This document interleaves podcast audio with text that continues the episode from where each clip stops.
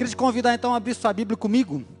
Livro do profeta Jeremias, capítulo número 29.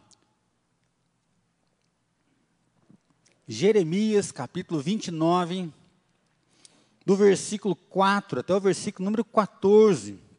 Jeremias 29, do versículo 4 até o versículo número 14. Você pode abrir sua Bíblia comigo, nós vamos estudar junto a palavra do Senhor que diz assim: Assim diz o Senhor dos Exércitos, o Deus de Israel, a todos os exilados que eu deportei de Jerusalém para a Babilônia: Edificai casas e habitai nelas, plantai pomares e comei o seu fruto. Tomai esposas e gerai filhos e filhas, tomai esposa para vossos filhos e dai vossas filhas a maridos, para que tenham filhos e filhas, multiplicai-vos aí, e não vos diminuais. Procurai a paz da cidade para onde vos desterrei, e orai por ela ao Senhor, porque a sua, na sua paz terei paz.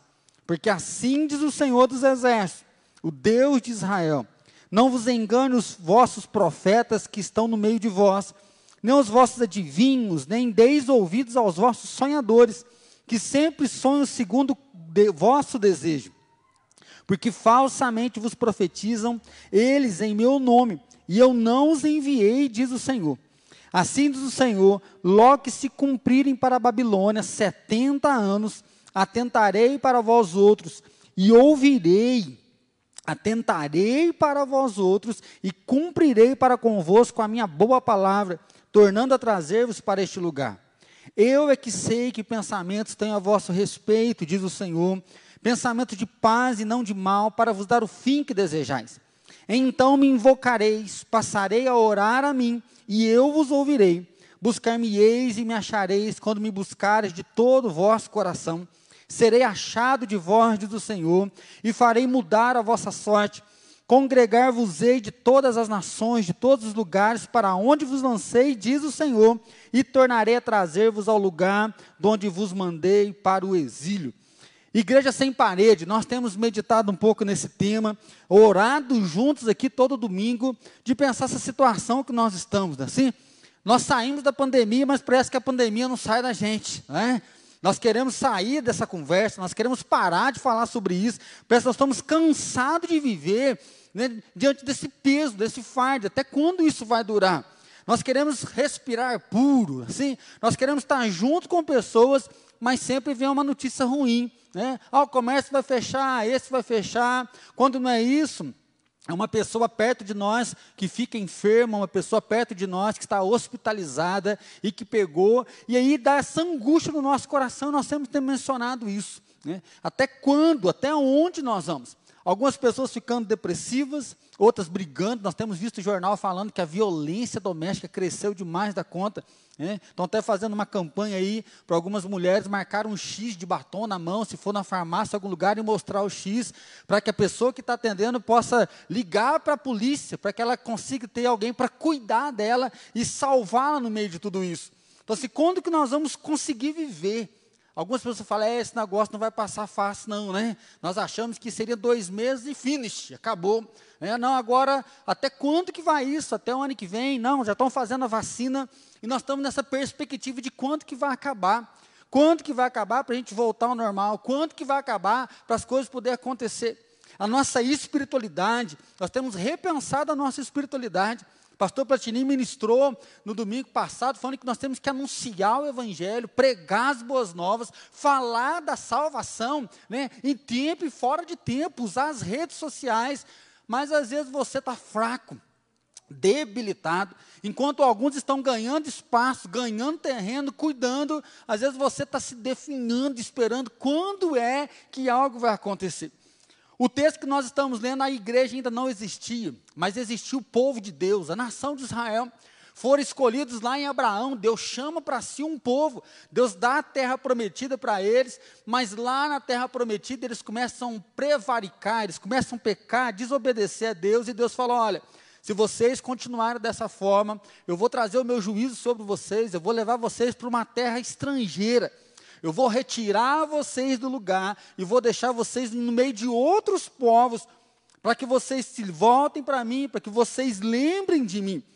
E aí nós vemos que o profeta Jeremias ele está em Jerusalém, ele está anunciando durante 25 anos, olha, arrependam-se, volta o coração para Deus, busquem de novo a Deus, mas ao mesmo momento tem outros profetas dizendo: não, vocês estão vivendo tudo certo, vocês têm ido ao templo, vocês estão dizimando, vocês busquem a Deus, o amor de Deus é por nós, a mão de Deus vai cuidar de cada um.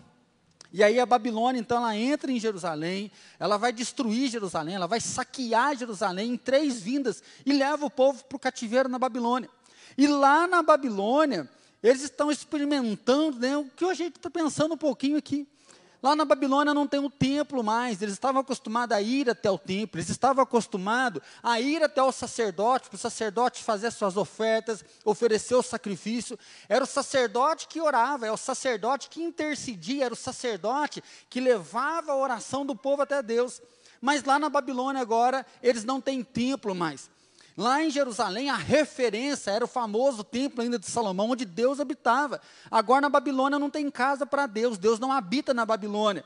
Outros deuses estão na Babilônia. E aí, lá nesse momento, né, Jeremias nem foi para a Babilônia. E aí a gente entra em interrogação, né? Jeremias, ele, as pessoas nunca validaram a voz dele. Né, quando conquistaram Jerusalém, parece que eles não acreditam que Jeremias é uma pessoa de muita importância, e Jeremias ele é deixado em Jerusalém. Mas Jeremias escreve uma carta e manda essa carta para aqueles que estão lá no exílio, porque lá no exílio tinha alguns profetas, alguns adivinhos, alguns sonhadores que estavam falando assim: olha, vai passar rápido. Né? Aconteceu um problema, nós fomos derrotados, mas vai passar rápido, a mão de Deus é com a gente, não precisa temer. Né? Daqui um pouquinho Deus vai agir, daqui um pouquinho Deus vai cuidar e nós vamos voltar.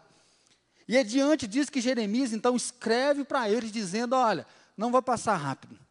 Jeremias escreve dizendo: devido ao pecado, né, o que vocês estão vivendo, porque Deus pesou a mão sobre vocês. E vocês vão ficar aí 70 anos. 70 anos sem poder voltar para Jerusalém, 70 anos sem ter a presença do templo, 70 anos vivendo longe da tal terra prometida. E aí sim ele vai dizer: olha, né, construam casas, plantem pomares, né, tenham filhos, se casem, porque a vida acontece aí. Orem pela paz, sejam a paz na cidade, desenvolva a história de vocês aí, porque porque o tempo vai demorar. Vai ser um tempo, sim, né, de viver aqui na Babilônia. E aí Deus fala dessa forma, né, vocês vão voltar o coração para mim. E aí, esse versículo, eu creio que a maioria já deve ter ouvido uma ministração: Buscar-me-eis e me achareis, quando me buscar de todo o coração. E aí, Deus faz um chamado para o povo. Ao invés de ficar na expectativa da volta, Deus fala: vivam a vida aqui e me busquem de todo o coração. Ao invés de acreditar nesses falsos profetas, nos sonhadores que estão indicando que vocês vão voltar, Deus fala: olha, eu é que sei que pensamentos eu tenho a vosso respeito. Eu trouxe vocês aqui não para destruir, mas eu trouxe vocês aqui porque eu tenho pensamento de paz e não de morte, ou seja, pensamento de vida e não de destruição. E vocês vão voltar o coração para mim, eu vou ser o Deus de vocês, eu vou caminhar junto com vocês. E aí, com isso, eu não quero dizer que o que nós estamos passando é um juízo, é Deus pesando a mão sobre a nossa nação. Mas nós temos visto direto isso aí na internet, Instagram, né, o WhatsApp, então, a volta de Jesus, o anticristo, né, os gafanhotos, então, saiu foto de faraó até, não é assim? Vocês estão chorando com duas pragas, não é que vi as oito que ainda falta, né? E aí todo mundo zoando, nós estamos brincando, falando, olha, é o juízo, é a mão de Deus, né? E aí o corona, o povo está morrendo, ah, é o anticristo, Jesus está voltando. Nós falamos muito da volta de Jesus, tem muita gente com medo da marca da besta, já estão até falando que a vacina é a marca da besta. Nós estamos concentrando tanto no anticristo, na marca da besta, né, nas pragas que estão vindo, que o nosso relacionamento com Deus está quebrado. E nós queremos voltar ao templo.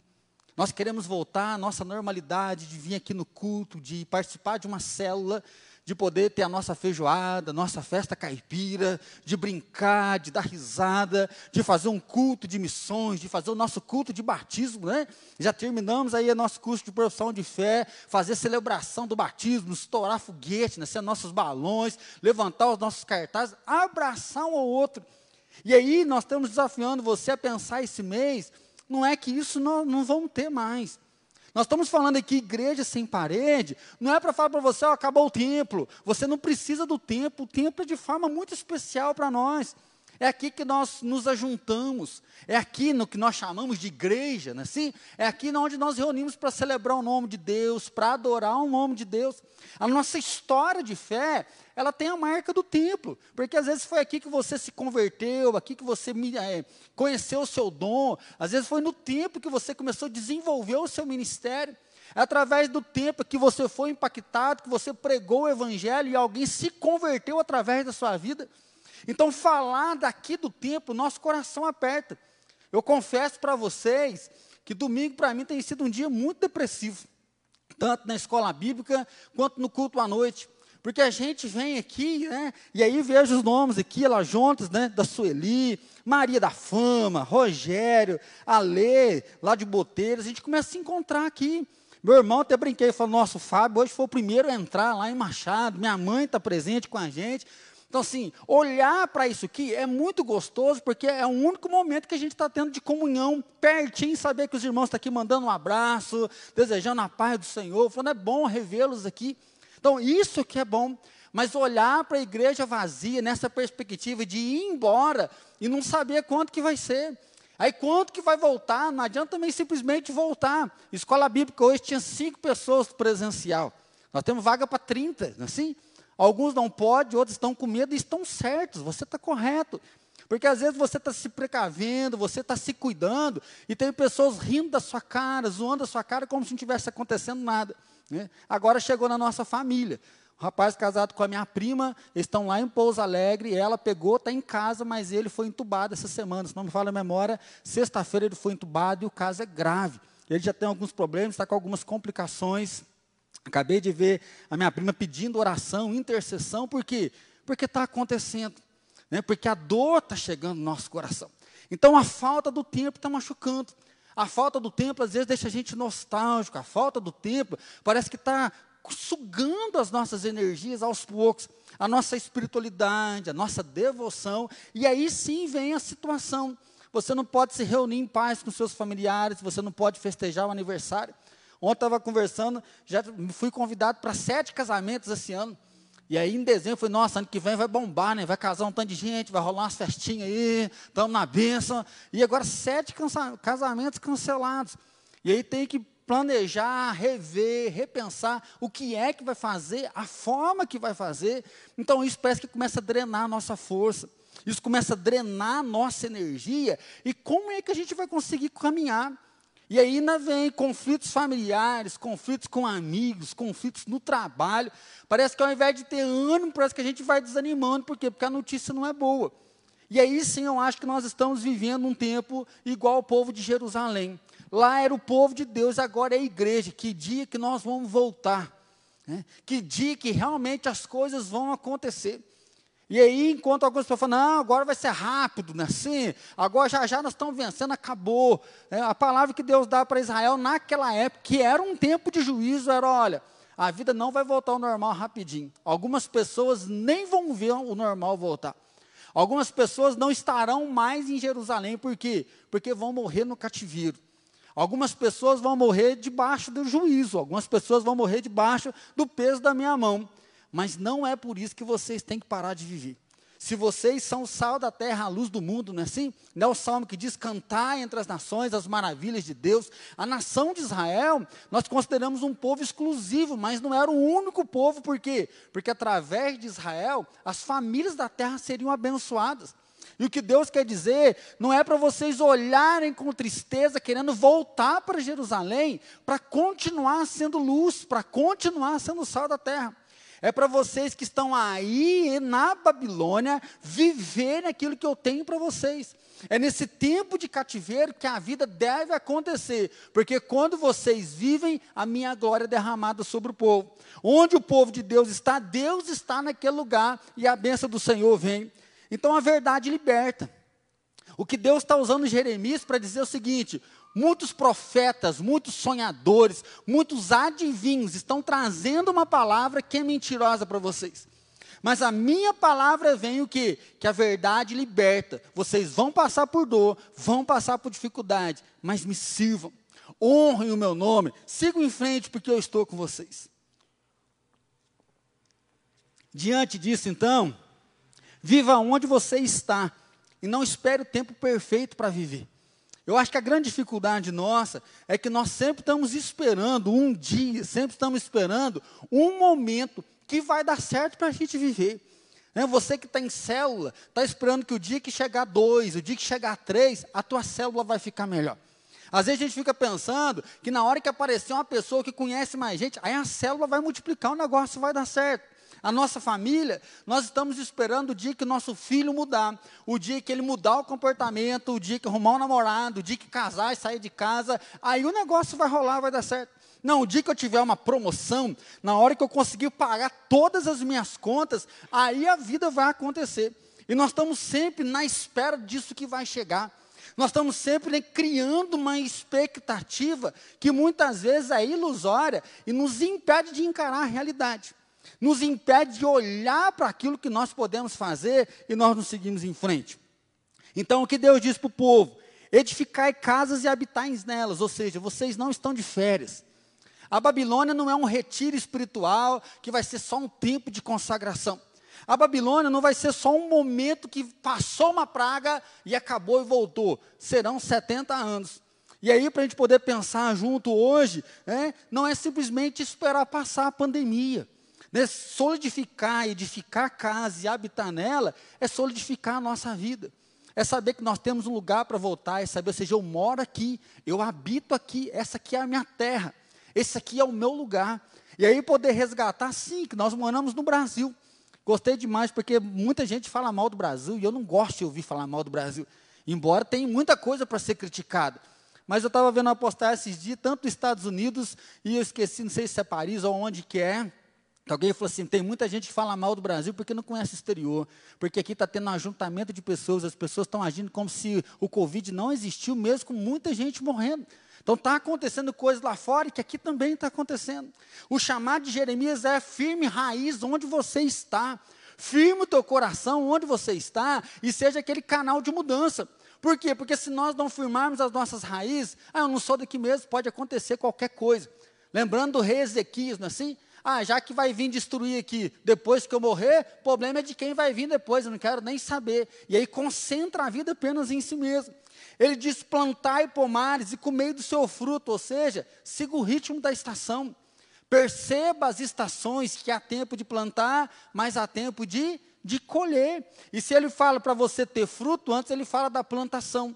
Se nós estamos vivendo um tempo de dor, de dificuldade, nós precisamos plantar. Entender que nós estamos aqui. O Covid pode passar rápido, mas está na hora de solidificar a raiz do lugar que nós pertencemos e de ver qual é o papel que nós podemos desenvolver aqui.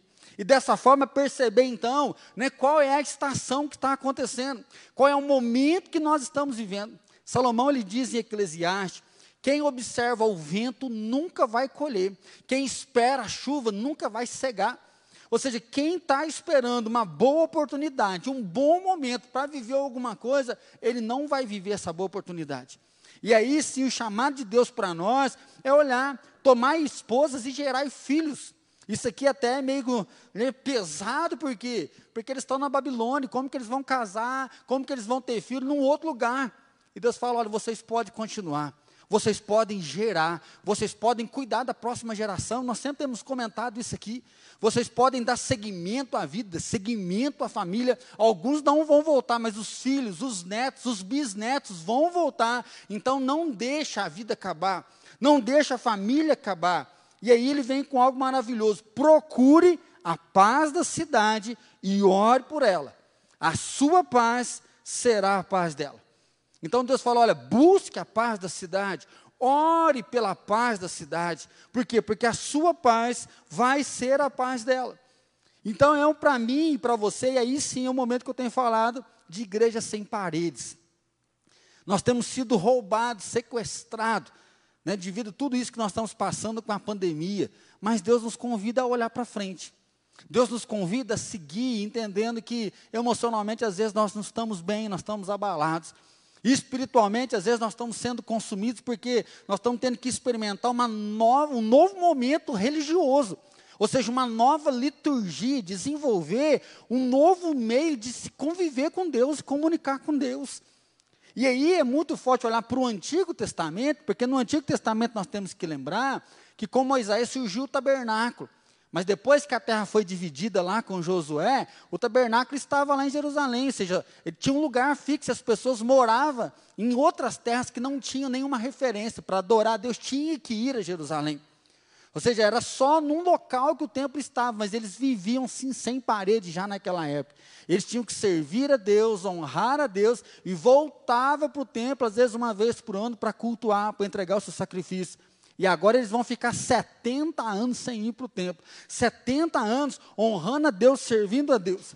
Então vocês foram retirados devido ao pecado. É juízo. Né? Se eu ouvir um pastor falar, sim, eu creio que Deus pode estar trazendo um juízo sobre a terra para o ser humano entender que ele é pequeno demais. Nós estamos vivendo um tempo né, dessa revolução tecnológica, aí é uma revolução sexual, que já não há mais certo e errado. E Deus vem para colocar um ponto final para dizer: olha, não adianta todo o avanço, não adianta todo o dinheiro, não adianta todo o poder, toda a conectividade. Eu chego e você fica sozinho. Eu trago uma pandemia, eu permito uma pandemia, e você tem que aprender a voltar às origens. Uma vez ouvi um estudioso falar que a humanidade ela sempre vai num caminho de desenvolvimento e ela volta ao zero. Ontem estava andando com a fé e falei assim, nossa, o povo está redescobrindo a roça, redescobrindo o sítio, é assim, fazendo caminhada, bicicleta, porque já que não pode aglomerar, então vão voltar para a vida rural, porque a urbana está difícil, não tem shopping mais, é assim? Tem gente até com falta de ar de não poder no lugar comer o McDonald's, né? Não, mais a nossa turma que não tem aqui na cidade, fica desesperado para encontrar um shopping, e agora você tem que comer pão com salão mesmo andando de bicicleta. É assim? Dá uma volta de bicicleta, né? Dá um pedal e assim, nós estamos sempre fazendo um retorno. Nós estamos sempre fazendo uma volta. Então não espere uma oportunidade. Eugene Peterson ele diz o seguinte: o único lugar que você tem para manifestar a sua humanidade agora é a Babilônia. O que Deus está dizendo para a nação é o seguinte: o único lugar que vocês têm para ser homem, para ser mulher, para ser profissional, o único lugar que vocês têm para ser ser humano agora é na Babilônia. Pode sonhar com Jerusalém, mas lá é daqui 70 anos. O único lugar que nós temos hoje para ser humanos é o Fenas. Com pandemia ou sem pandemia, firmado o nosso coração em Deus, cravado o nosso coração no Senhor Jesus. Ah, estou sem força, estou com força. Nós temos espaço para desenvolver uma nova espiritualidade. Não é independente do tempo, mas é dependente totalmente de Deus. E aí sim, ligados ao tempo, caminhando com o Senhor. Então, viva onde você está e não espere o tempo perfeito para viver. Segundo lugar, é um convite a voltar o coração para Deus. A pandemia está mostrando um pouco sobre a nossa espiritualidade. Né? Quem é, em quem nós cremos, onde que a nossa fé está firmada, onde que o nosso coração está alicerçado. Nós temos uma facilidade para colocar a nossa vida em tudo que não é Deus. Se nós estamos com uma crise, né, nós corremos para um livro. Eu, pastor para ti, nós temos, Deus tem abençoado muita questão de leitura, né? A gente tem aprendido a ler bastante livro e os livros nos inspiram. O livro alarga a nossa mente, o livro mostra um caminho mais fácil para andar. Eu vejo muito no consultório que as pessoas às vezes vêm atrás de mim como psicólogo e falam, não, mas o que, que eu tenho que fazer? As pessoas querem que a gente faça cinco caminhos. Você faz isso, isso, isso, que aí tua vida vai dar certo. As pessoas querem alguém que direcione algo muito prático, porque isso traz segurança. É, quando as pessoas vêm atrás de nós, até mesmo com o pastor, pastor, eu estou passando por isso, o que o senhor acha que eu devo fazer? Dá uma palavra de Deus, né?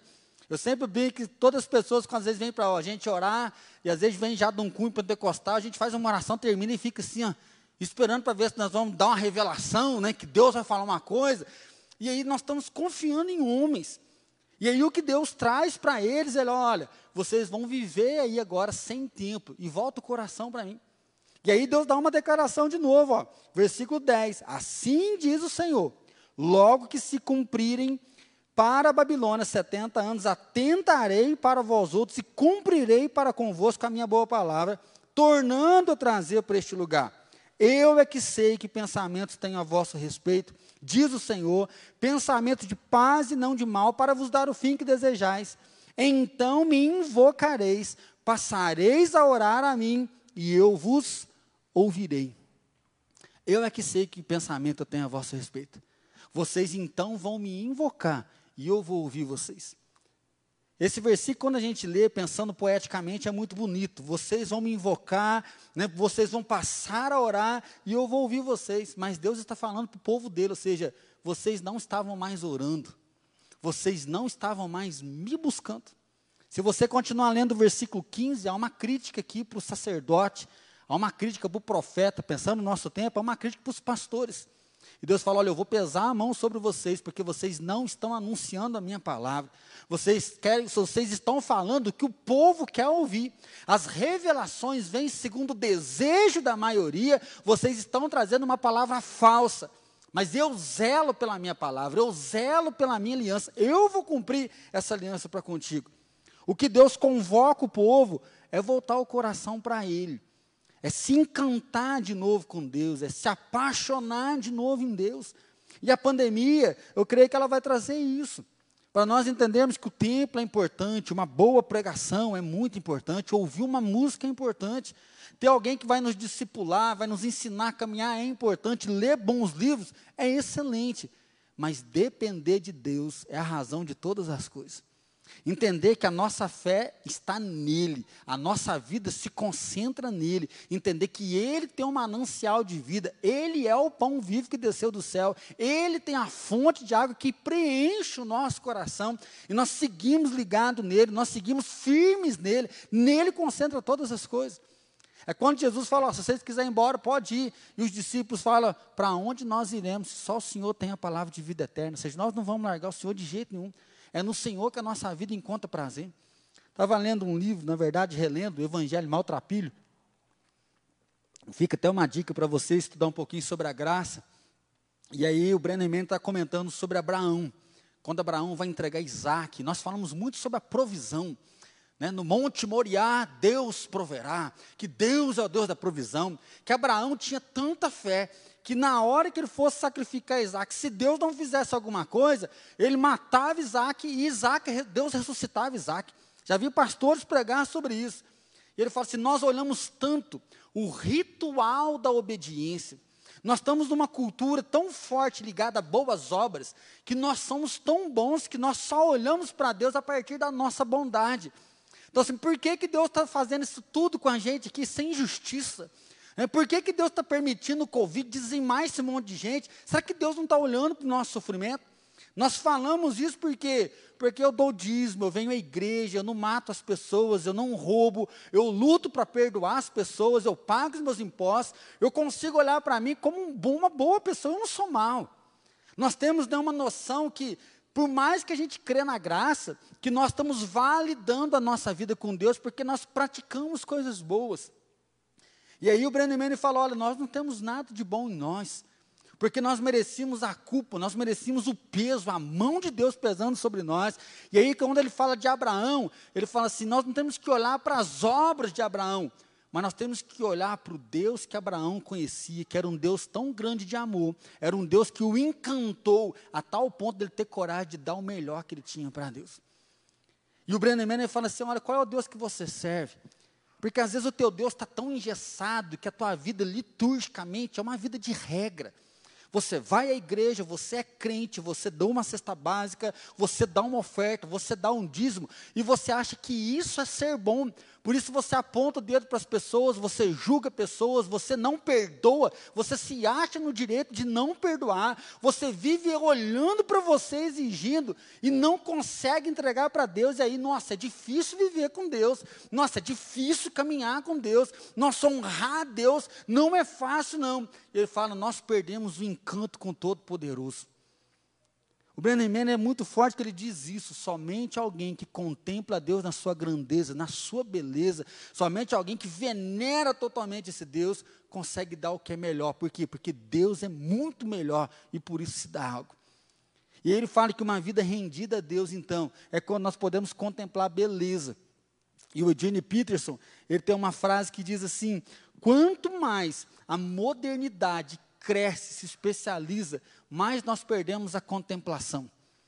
Então hoje nós não olhamos mais para a estrela, nós não olhamos mais no entardecer, tirando algumas fotos que de vez em quando alguém coloca. Nós saímos da nossa casa com a cabeça baixa e entramos na nossa casa com a cabeça baixa. Nós estamos venerando o celular, venerando a internet, venerando a vida das pessoas. Nós queremos a melhor comida, a melhor roupa, nós queremos o melhor entretenimento, mas nós não conseguimos olhar para uma bela foto, nós não conseguimos olhar para uma música, nós não conseguimos mais sentir. É por isso que algumas críticas das músicas que tem lançado é que é só dó, ré, sol, só dó, ré, sol. Por quê? Porque não tem mais um acorde, a beleza está acabando. E aí é muito forte porque porque o Salmo 139 diz assim: De modo assombroso nos formaste. Nós, nós estamos vivendo um avanço da criação, nós estamos perdendo o assombro. O que, que é quando o salmista diz de modo assombroso me formaste? De modo assombroso significa de modo maravilhoso, miraculoso, especial. Em um mundo tão corrido, tão caro, tão cruel, tão né, distante, né, vive no julgamento de exigência nós estamos perdendo o objetivo de Deus, que é amar a Deus como o único Deus e amar o próximo como a nós mesmos. E aí não conseguimos amar a Deus acima de todas as coisas, não conseguimos amar o próximo, e nós concentramos numa vida em egoístas, em nós mesmos. E aí a nossa oração é voltada para nós. A nossa vida é voltada na nossa regra, disciplina religiosa. Porque se eu pratico a disciplina, eu posso fazer igual o jovem rico, bom mestre, porque eu pratico a lei desde a minha infância. O que Deus está dizendo para a nação é: vocês me invocam, mas é longe de mim.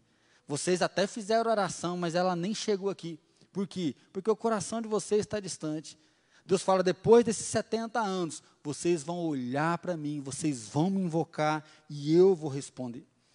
Eugene Pitts ele diz o seguinte: o pobre de espírito percebe que a experiência religiosa e os picos místicos não são objetivos da oração autêntica. O objetivo é a comunhão com Deus. A Gene Pizza diz que o grande objetivo da oração não é porque um foi curado, o demônio foi, o demoniado foi liberto, porque minha célula aumentou, a igreja cresceu, nós vamos para o terceiro culto. Ele fala: o foco da oração autêntica é quando você tem comunhão com Deus, experiência com Deus. Eu acho que o que a pandemia tem feito é roubado um pouco a nossa comunhão com Deus. A pandemia roubou a nossa alegria de viver. A pandemia parece que tem nos aprisionado e por isso que nós estamos dependendo do tempo, esperando o dia que nós vamos voltar para Jerusalém para estar junto com Deus. E Deus está dizendo para nós: ó, volta o coração para mim. Vocês têm que ter relacionamento eu. Eu sou o cabeça da igreja, eu sou o centro da igreja. Preguei lá no Apocalipse. Nós vamos voltar, nós vamos nos encontrar com Jesus. O texto aqui diz: Eu vou trazer os povos de longe, e nós vamos nos reunir em um só lugar Jerusalém. Lembrando o texto de Apocalipse, Deus vai reunidos de todos os lugares na eternidade. É lá que nós vamos nos encontrar. É lá que nós vamos celebrar de novo com Ele. Ele vai estender o tabernáculo sobre nós. Então, meu irmão, se o Filho vos libertar, verdadeiramente sereis livres. Jesus diz: Vinde a mim, todos que estáis cansados e sobrecarregados, e eu vos aliviarei. Aprende de mim, toma sobre você o meu jugo, porque o meu fardo é suave. Um convite de Deus para mim e para você é nos deleitar nele. É colocar nossa espiritualidade nele, é reaprender a orar, reaprender a fazer a leitura bíblica, reaprender a viver amando o próximo, cuidando do próximo, dentro das nossas próximas, próprias limitações, conhecendo, vivendo realmente com Jesus. Mas a correria é tão grande que às vezes nós estamos igual os discípulos, que quando as crianças chegam até Jesus, eles querem arrancar as crianças de Jesus. Nós corremos tanto que nós estamos perdendo as pequenas coisas da vida que traz prazer, que faz sossegar a nossa alma e nos dá deleite de viver. A gente come tão rápido, depois dói até o estômago, não é assim? A gente passa pouco tempo com as pessoas que quando a gente encontra, uh, tem que fazer isso mais vezes.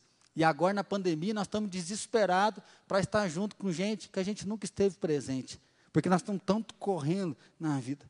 Então, para a gente poder finalizar, Deus nos chama a viver no seu amor, e é isso que Deus convida.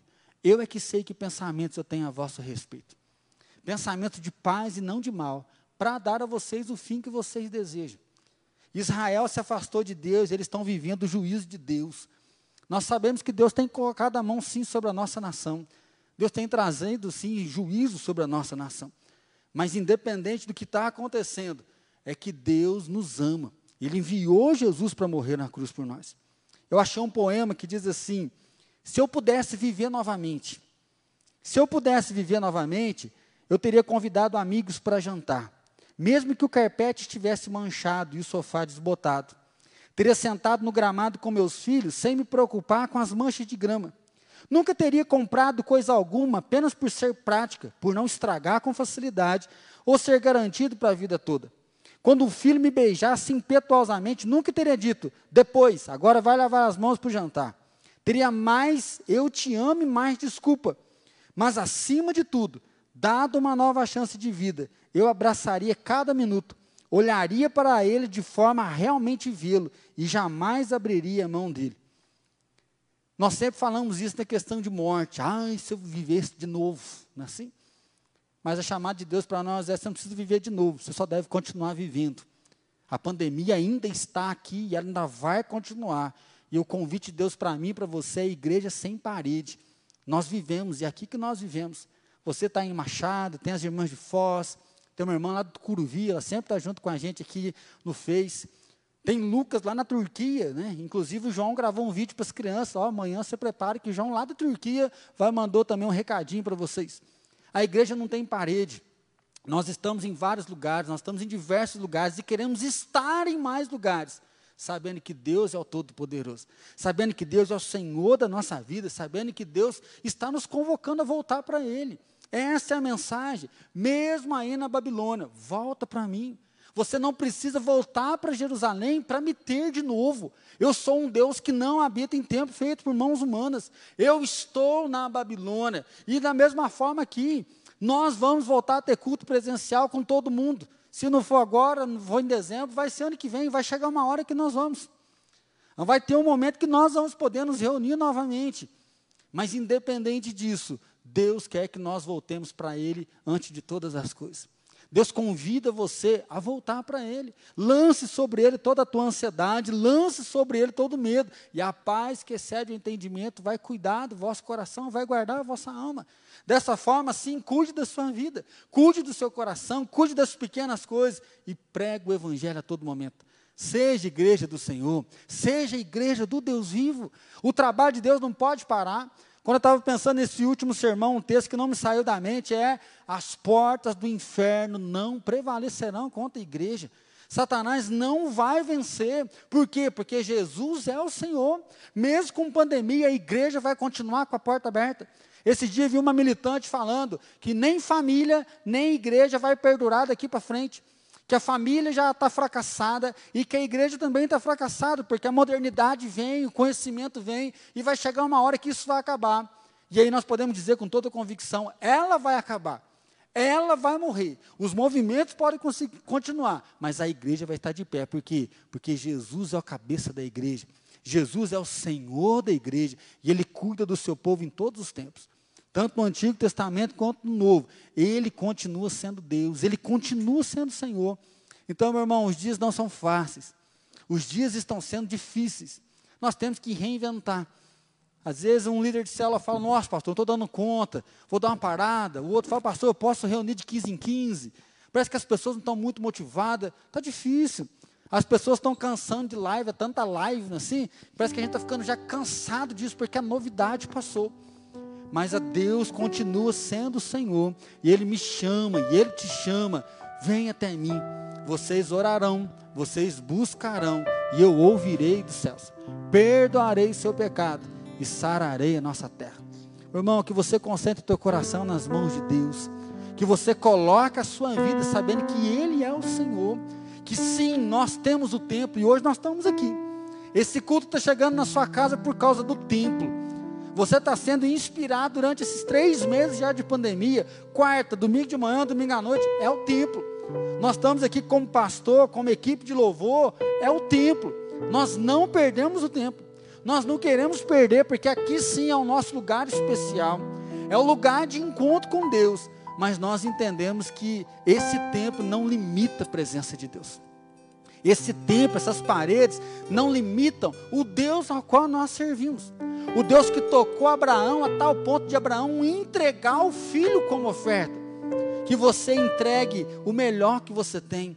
Não é porque você fala, nossa, a mensagem foi boa, ou eu fui tocado hoje, mas que você entregue o melhor que você tem, porque Deus é. Nossa, pastor, eu estou cansado de perdoar as pessoas. Eu estou ficando cansado de trabalhar, de estar na cela, de ter que liderar, de ter que fazer. Meu irmão, se você está cansado, para. Mas olha, às vezes você está só com o coração ligado na dor, na dificuldade, você perdeu a contemplação do Todo-Poderoso. E aí é muito forte porque Jó diz que os olhos não se cansam de ver. Nós sempre queremos ver, ver, ver. Que você tenha coragem de ver a glória de Deus, de ver a majestade de Deus. Que você se deleite na beleza de Deus. E aí, se você lembre, nós acabamos de cantar aqui: Eu sou quem dizes que eu sou. Nós somos filhos de Deus.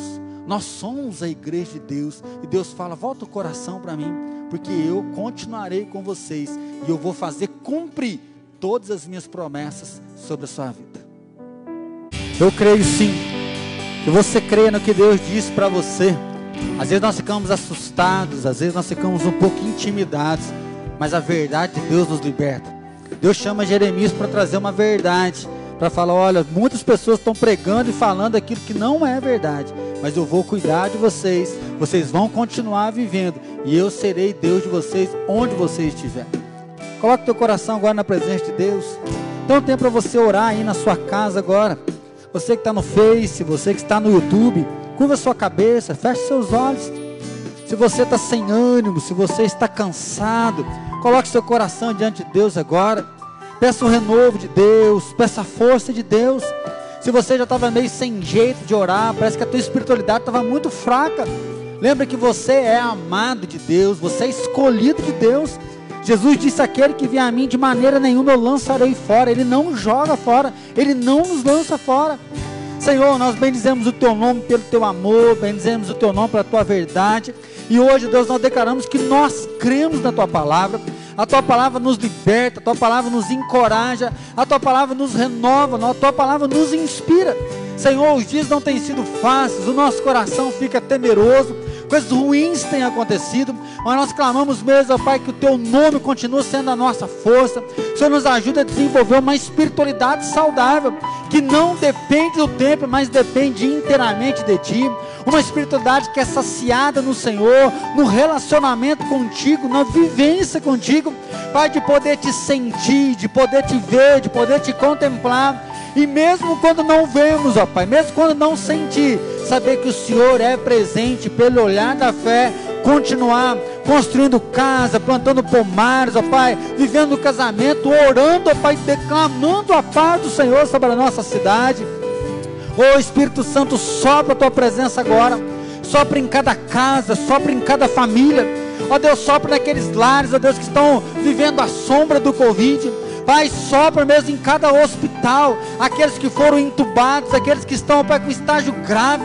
Ó Deus, que o teu espírito de vida sopre hoje, sopre o encorajamento, sopre o renovo e sopre a cura do Senhor. Pai, toma mais uma vez cada médico, enfermeiro, cada pessoa que está trabalhando nos hospitais, ó Deus. Pai, vem blindar, vem fortalecer, proteger a vida deles do mal, mas vem dar também, Pai, alegria, venha dar paz, e assim, Deus, que a mão do Senhor continue sobre nós. Senhor, nós estamos encerrando mais um mês, e essa semana nós vamos iniciar já o segundo semestre. Ó Deus, que o Senhor renove, que o Senhor nos encoraje e que haja paz na nossa cidade, porque nós vivemos que nós sejamos sal da terra, que nós sejamos luz do mundo.